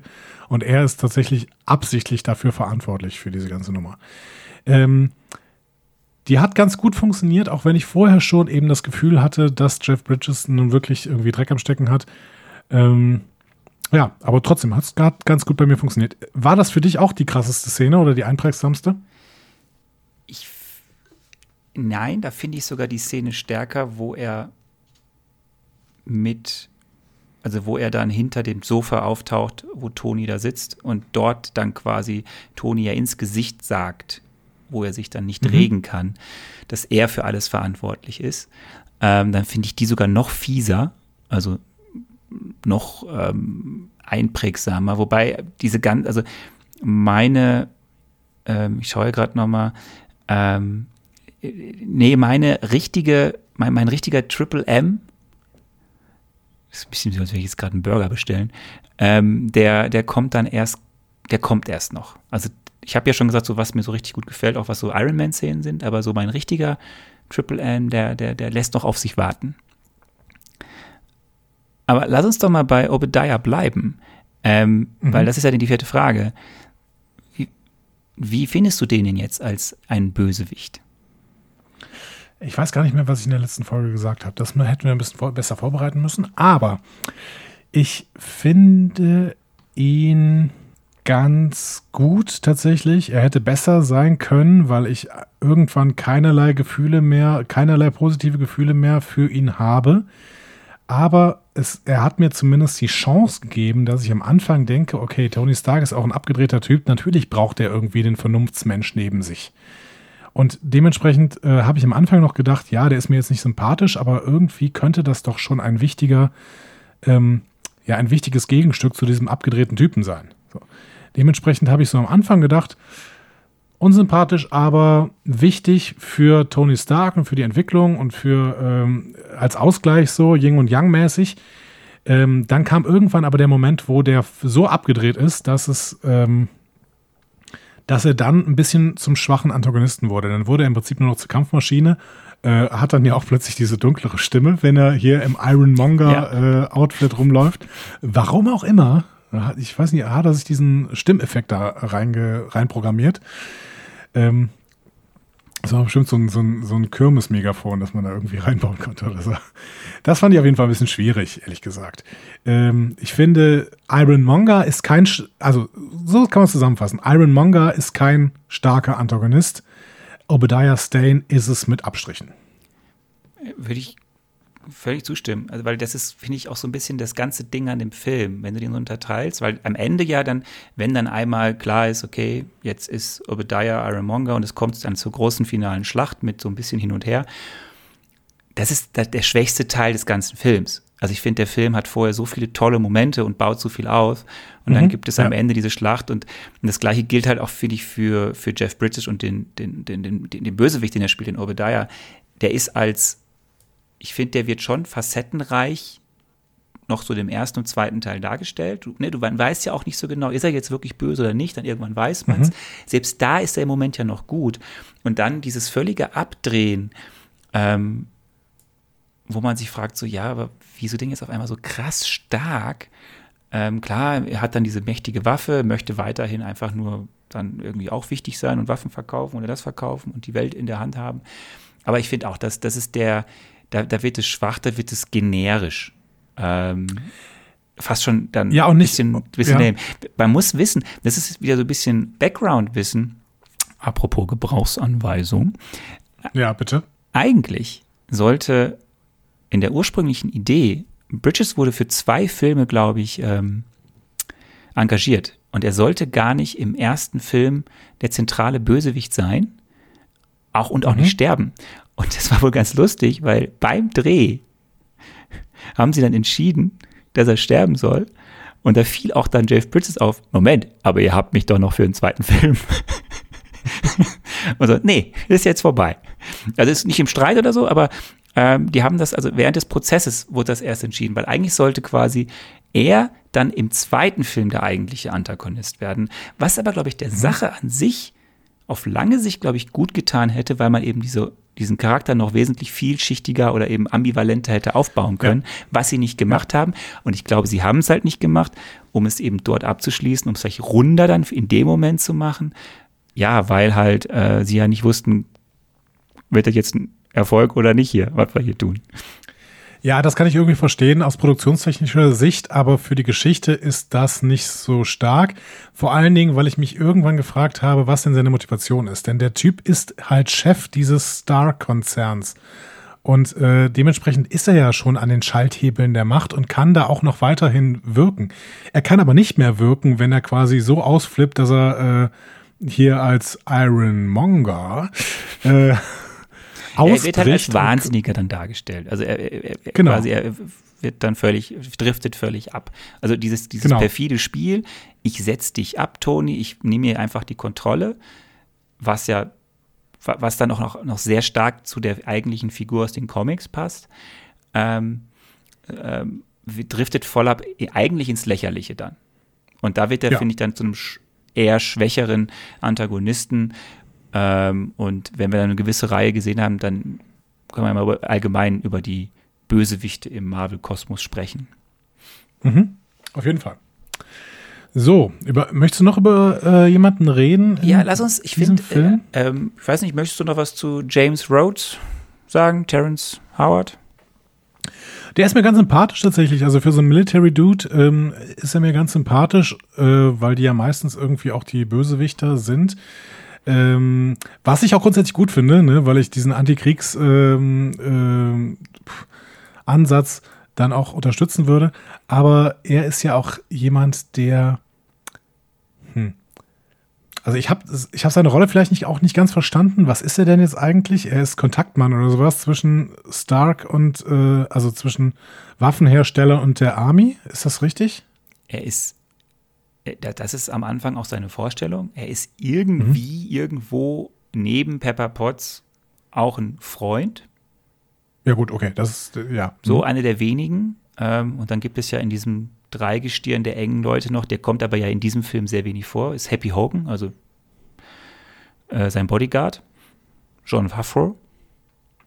Ja, genau, also der, der, das kann man ja noch erwähnen, ne? das ist ja quasi äh, eine, eine zweite Cameo, du willst ja gleich wahrscheinlich auch zur Cameo rübergehen, ne? Ja, ja, das kommt äh, dass, der, dass der Regisseur hier den Bodyguard, beziehungsweise ich hatte jetzt gesagt, dass er ähm, einfach der Fahrer ist, ne? aber offensichtlich, du sagst Bodyguard. Ne? Ähm, auch Vertrauter, aber da, da müssen wir gar nicht so tief, aber merkt ihr einfach mal die Rolle von James Rhodes, die mhm. wird weiter relevant bleiben, so viel kann ich verraten. Ähm, Reden wir aber beim nächsten aber was Film. Ist, was ist er beim Militär? Das wär, wäre meine Frage. Also welchen Rang hat er beim Militär? Oder welche Funktion? Also in dem Film heißt es ja, dass er quasi wirklich so der die Schnittstelle ist zwischen den Bedürfnissen des Militärs und was die so brauchen und das, was irgendwie äh, wiederum die Company, Stark Industries braucht, mhm. um dann die richtigen Waffen, also da irgendwie so die Schnittstelle und eben sein direkt, direkter Kontaktmann zu, zu Tony Stark. So, so wird das ja da erklärt. Ähm, da überforderst du mich jetzt, da habe ich mir noch gar nicht Gedanken drüber gemacht. Okay. okay. Aber, Aber, er hat ja auf jeden Fall eine bestimmte Entscheidungsgewalt. Zum Beispiel äh, will ja offensichtlich das Militär in dem Moment einschreiten, als ähm, es diesen großen Kampf genau. dann gibt hier. Ne? Und da sagt er dann, nee, komm, lass es mal, wir werden es nachher irgendwie verkaufen als ähm, Übungs, äh, Trainingsübung. Ja, oder, so, oder ne? auch, ne? äh, oder auch dann eben weitere Szenen, wo er Toni ins Ohr flüstert, was er jetzt sagen soll oder nicht sagen sollte oder so. Und, mhm, ja. ähm, aber die, die Rolle ist wichtig. Es ist, es, es ist eben, es wird sich, also in diesem Film wird es ja auch angedeutet, es ist ja über das Geschäftliche auch eine freundschaftliche Bindung.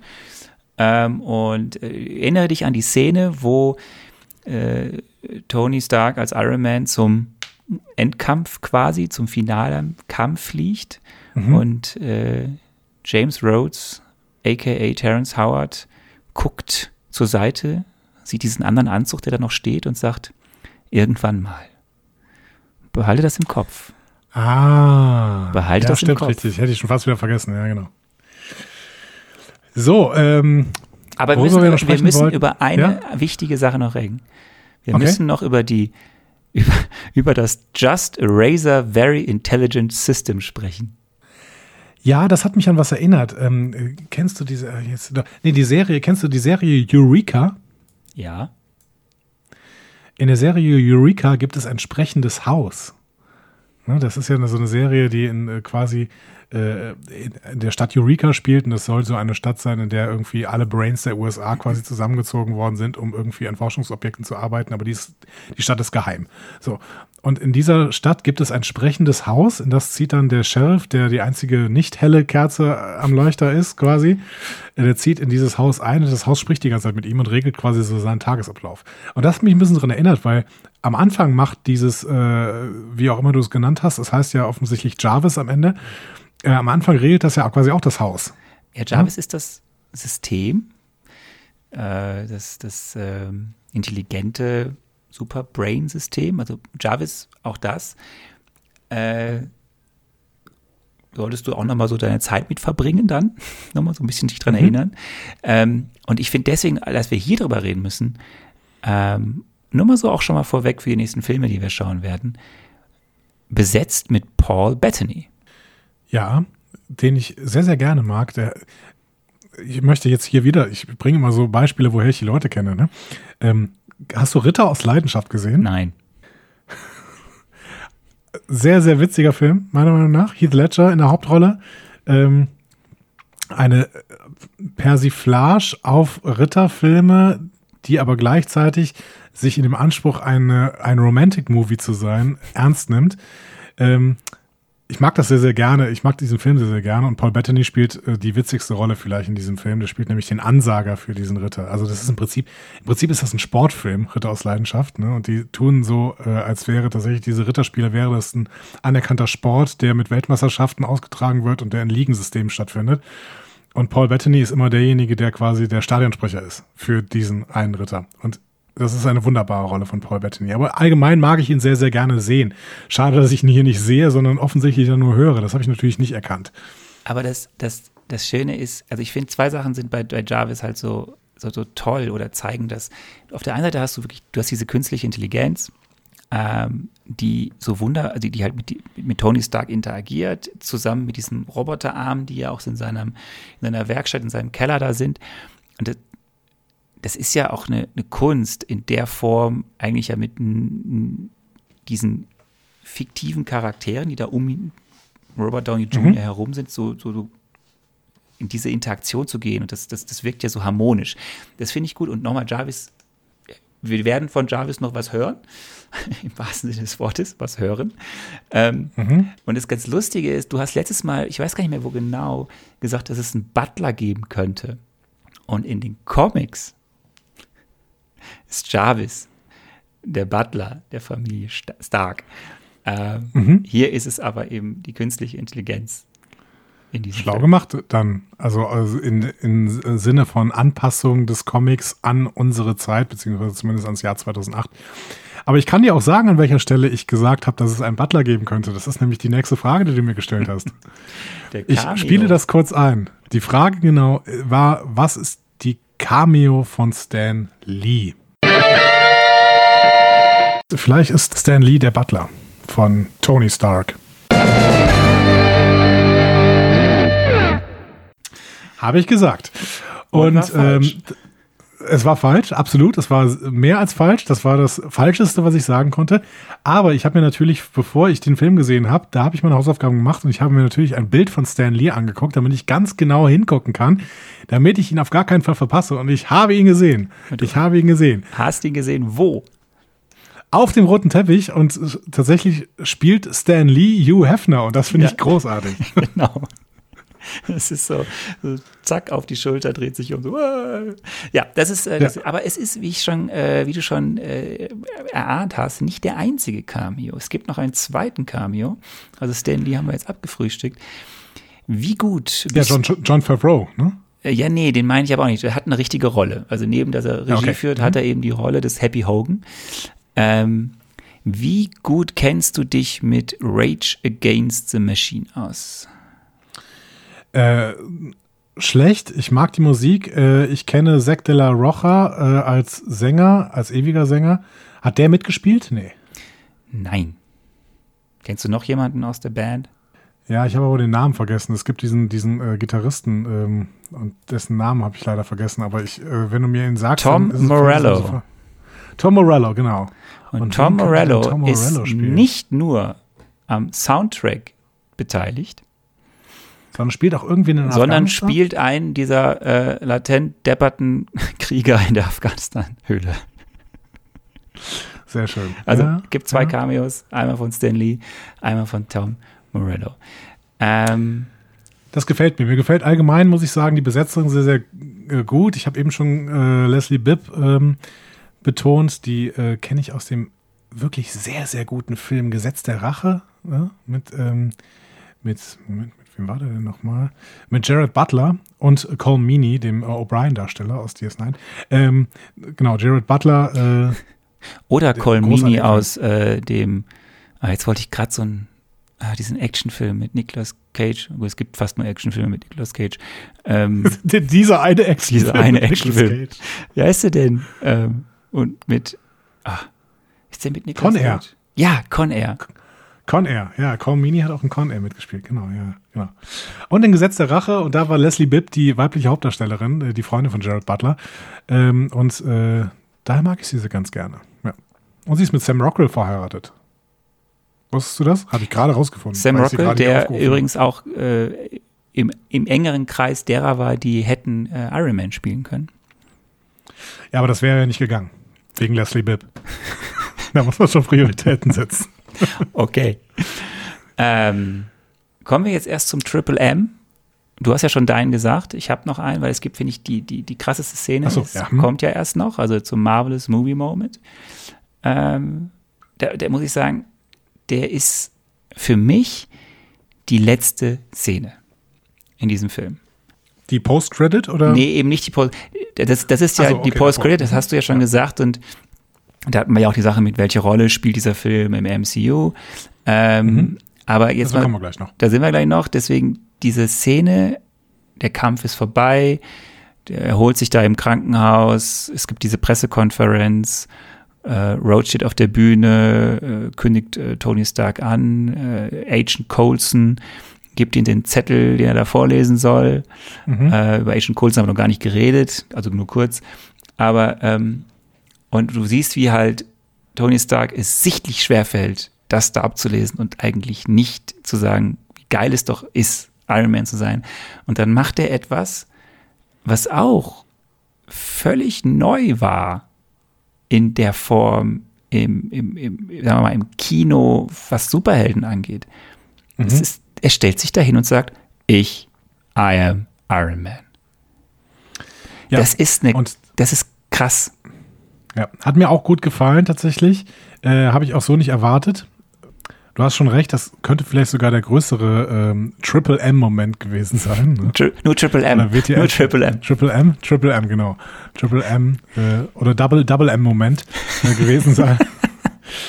ähm, weil äh, man natürlich von einem Superhelden erwartet, dass er eine Geheimidentität aufbaut, ne? ähm, wie äh, das äh, Superman macht, wie das äh, Batman macht oder wie das äh, Phantomias macht aus den lustigen mhm. Taschenbüchern. Äh, das, dass er hier auch nicht zugibt, dass er Iron Man ist. Aber er tut es halt sofort. Und ich finde das ganz nett auch, weil es so eine, also es zeigt halt diese, diese Charaktereigenschaft von Tony Stark, dass der halt schon sehr, sehr selbstverliebt ist und irgendwie auch ähm, nicht als Neger, nicht als Bad Boy dastehen möchte, sondern irgendwie als, auch als Good Boy dastehen möchte. Ähm, wird hier nochmal nach vorne gekehrt. Und ich finde das äh, ganz schön, weil das ist so ein, ja, das ist, ist, ist halt eine negative Seite im Prinzip von Tony Stark. Also wahrscheinlich würde er den Erfolg von Iron Man äh, größer machen, wenn er nicht zugeben würde, dass er es ist. Ja, das, das wird ja auch, also das wirkt ja, das, das bietet ja auch Konfliktpotenzial in ganz viele verschiedene Richtungen. Und mhm, ähm, ja. das, das macht diese Figur, finde ich, auch so spannend. Und das ist mit diesem Paukenschlag. Man könnte ihn zum Beispiel festnehmen. Zum Beispiel. So. ja. Ähm, und ja, du bist ja bekannt auf einmal, auch für die Bösewichte. So, und, mhm. ähm, und auch viele andere Dinge. So, das, dieser Paukenschlag am Ende lässt einfach, ja, das macht da schon Spaß, zu überlegen, wie gehen sie damit eigentlich dann weiter um. So, und das ist neu. Das ist bei anderen bisherigen Superheldenfilmen in der Form halt nicht gewesen. Mhm. So. Sei denn, es war Howard the Duck, aber da war es halt auch Howard the Duck. Ich musste das nochmal hier kurz aufbringen. Kleiner Running Gag, das kommt jetzt wahrscheinlich jede Folge. Ja, wir hatten ja auch jetzt, du hast, du hast ja eben schon Howard Hughes äh, erwähnt, ne? Also wir, wir haben es mit den Howards irgendwie. Ja, ne? ja. Howard the Duck, Terrence Howard, Howard Hughes. Ja. Ähm, gut. Gehen wir rüber zu, welche Rolle, Funktion spielt dieser Film im MCU? Ist ja eigentlich schon alles gesagt. Auf der einen Seite. Ist alles gesagt? Genau, du hattest, du hattest mir beim letzten Mal diese Frage als Frage 2 gestellt. Wir haben jetzt uns aber entschieden, sie möglichst nach, äh, nach hinten zu schieben, ne? ja, nachdem wir diese Handlung besprochen ja. haben. Und ich kann mal kurz äh, vorspielen, was ich beim letzten Mal gesagt habe. Er wird uns eine Einführung in die Welt und in die Möglichkeiten und ein bisschen auch in die Regeln des MCU geben. Das heißt, äh, wir werden in diesen Regeln lernen, dass bestimmte Sachen möglich sind, die vielleicht in der normalen Welt nicht möglich sind oder noch nicht möglich sind. glaube, das habe ich, letzt, ich, mal sagen, hab ich letztes Mal schon nicht verstanden. Kann sein. Ich, ich muss aber jetzt sagen, ich glaube, das hat dieser Film nicht getan, tatsächlich. Ich finde, dass er die Regeln des MCU noch nicht groß erklärt hat, weil ich habe das Gefühl, dass es sicherlich in dieser Welt auch noch Superhelden geben wird, die Superkräfte besitzen.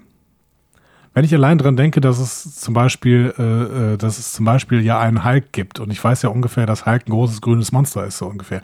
Das heißt, wir haben hier definitiv einen Fantasy-Part, der bis jetzt noch nicht so richtig eingeführt worden ist. Weil das, was wir hier gerade haben, hätte auch irgendwie eine äh, weirde Art von Science Fiction sein können. Ja, es ist ein Superheldenfilm mit einem Superheld, der auf Technik basiert.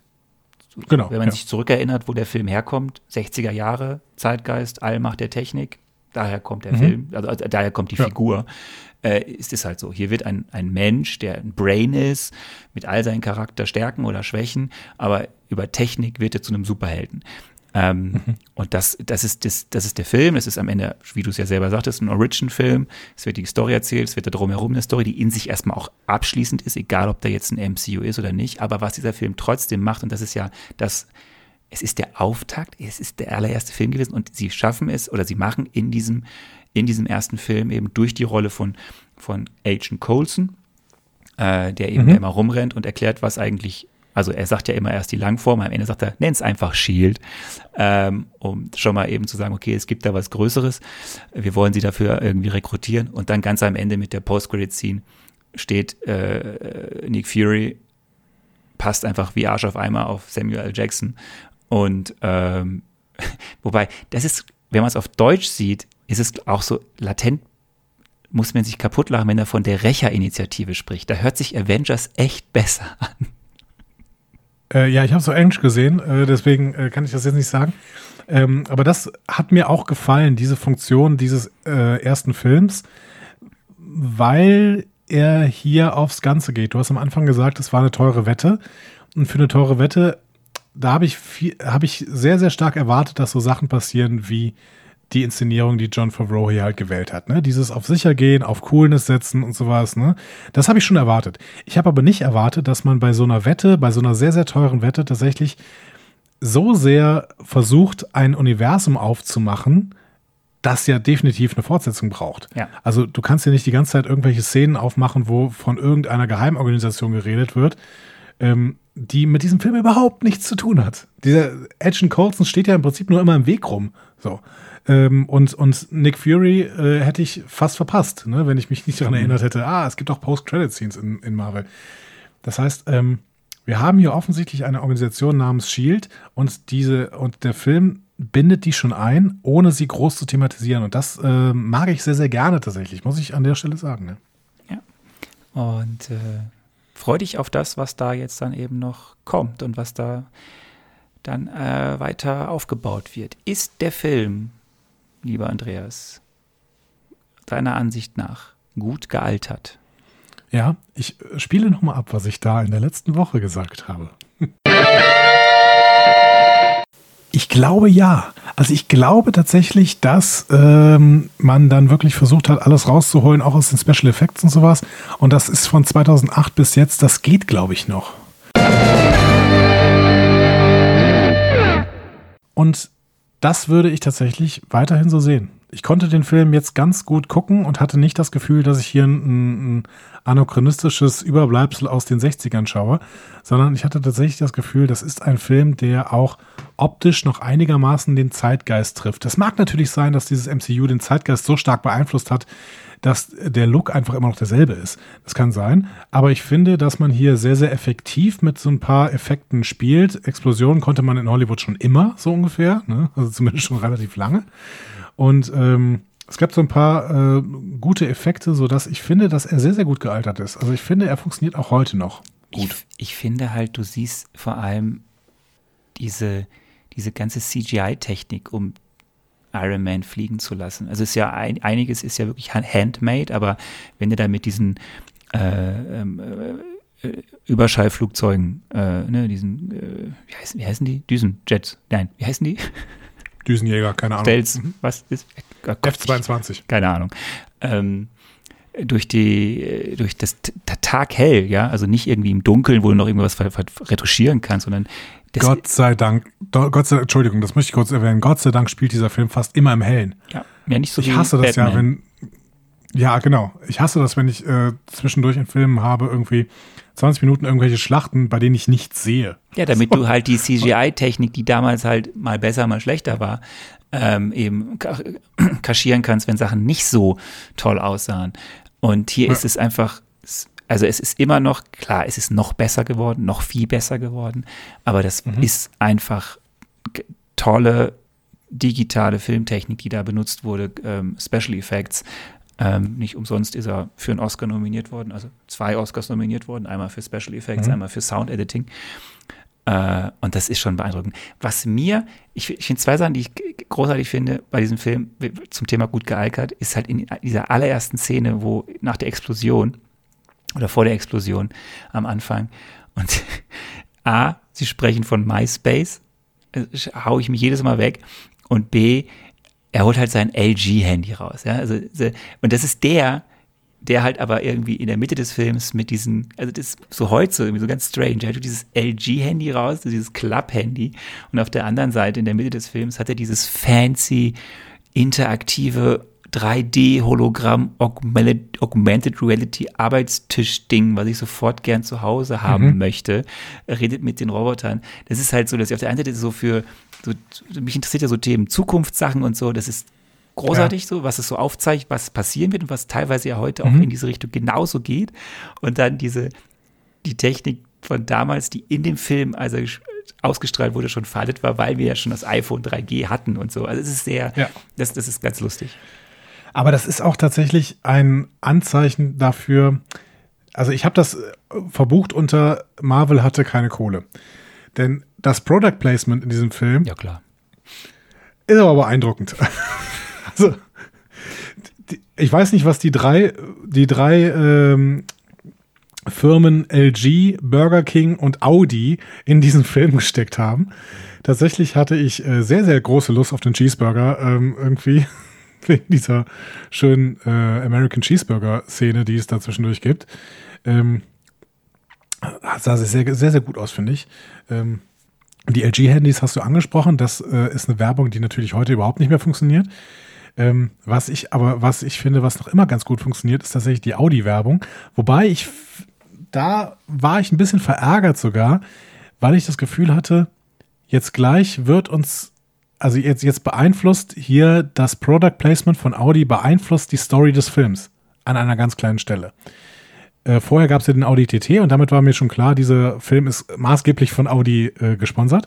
Und dann gibt es nachher die Szene, wo diese Familie den mit dem Audi da irgendwie in diesen Haupt, in diese Hauptschlacht reinfährt mhm. und äh, ganz knapp dann vor äh, Iron Monger äh, stoppt und danach aber Tony Stark überfährt. Ne?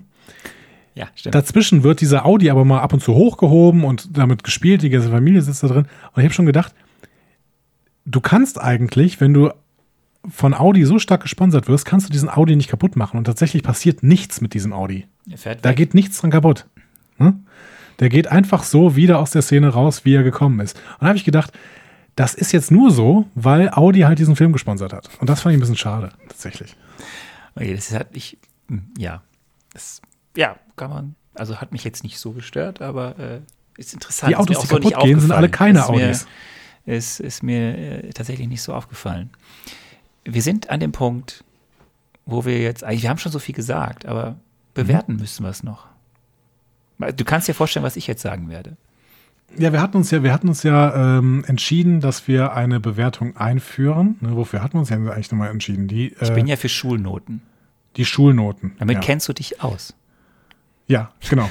Das kommt in meiner Lebenswelt durchaus vor. Ähm, was ich nur noch nicht genau weiß, das muss ich dich jetzt fragen. Das ist jetzt so was, was wir hier on the fly entwickeln ähm, bewerte ich jetzt den Film als Film grundsätzlich und damit wäre, keine Ahnung, mein Lieblingsfilm wäre eine 1 Plus und äh, weiß nicht, Kevin und Perry Toon ist, wäre eine 6. So. Oh und äh, auf diesem Spektrum spielt es sich, äh, spielt es sich ab. So. Oh, Oder ähm, versuche ich die jetzt zu bewerten in, im Marvel Cinematic Universe? Das musst du mir noch sagen. Ja, du, das finde ich ja spannend, weil ich bewerte, ich kann sie ja tatsächlich rückblickend bewerten, auch äh, im Hinblick mhm. auf alle anderen bisherigen Filmveröffentlichungen. Das kannst du halt nicht. Ähm, ich würde, ich würde, du, ich sollte, du solltest mal anfangen, erstmal den Film so zu bewerten, wie du ihn siehst. Ich, äh, okay. und dann kann man ja mal, mal gucken, ob das sich nochmal ändert. Aber ähm, also ich bewerte natürlich den Film aus der Sichtweise dessen, dass ich alle 23 äh, bisherigen Filme kenne. Okay. Dann ist das äh, für mich tatsächlich, ähm, wenn ich anfangen darf. Darf ich anfangen? Ja, bitte. Okay. Ähm, das ist für mich eine 2 minus. Es ist ein Film, den ich durchaus ganz gerne gesehen habe, der mich durchaus in den meisten Phasen dieses Films unterhalten hab, äh, hat. Das Ende war kurz genug, damit diese Schlacht nicht zu sehr genervt hat und zwischendurch diese äh, A-Team-Sequenz in der Höhle hätte ich jetzt lieber als A-Team-Sequenz gesehen. Da hätte es nämlich irgendwie 30 Sekunden gedauert, indem er da dieses Ding zusammengeschraubt hätte. Es hat aber gefühlt irgendwie 20 Minuten gedauert. Das war mir wirklich ein bisschen zu lang.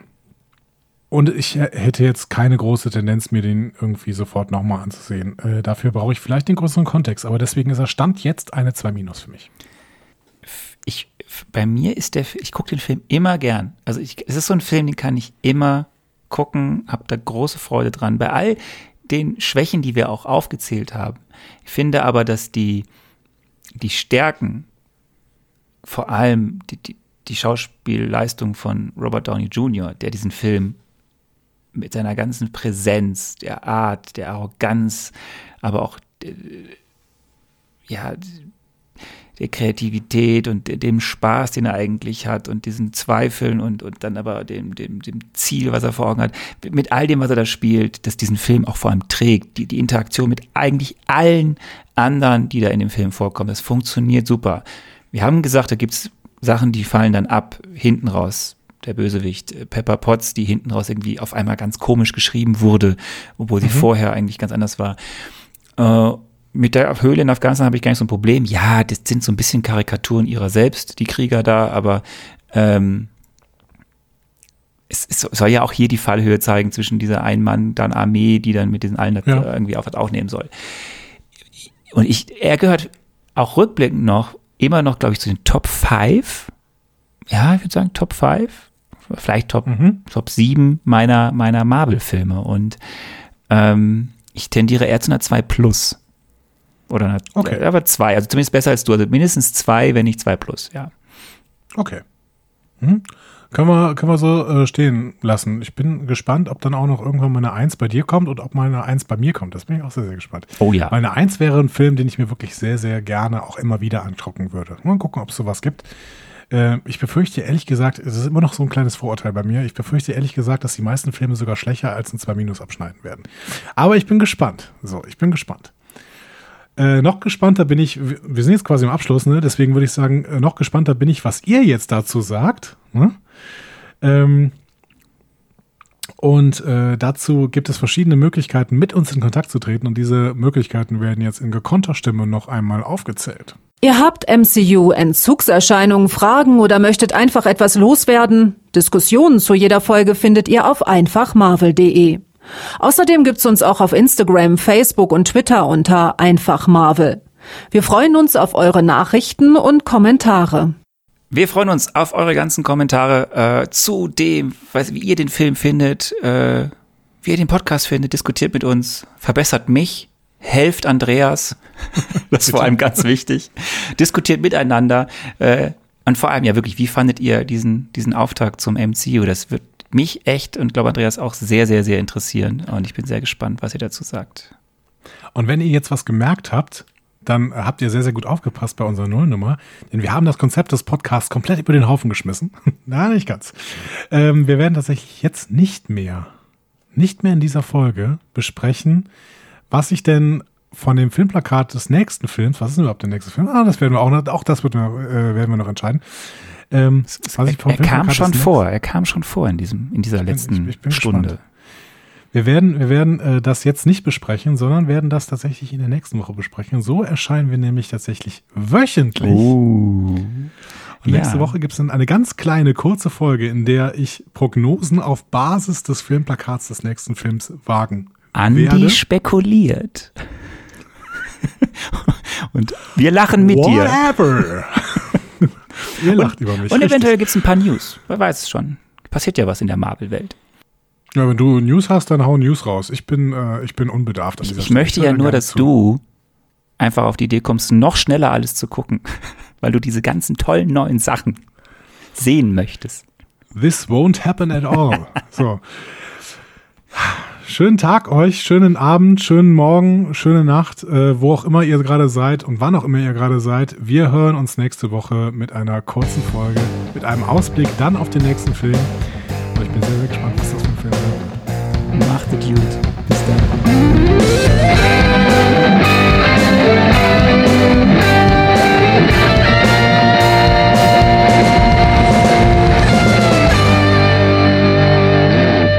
Die Heldenreise geht weiter. Mehr Folgen zum Marvel Cinematic Universe findet ihr auf einfachmarvel.de oder überall, wo es Podcasts gibt.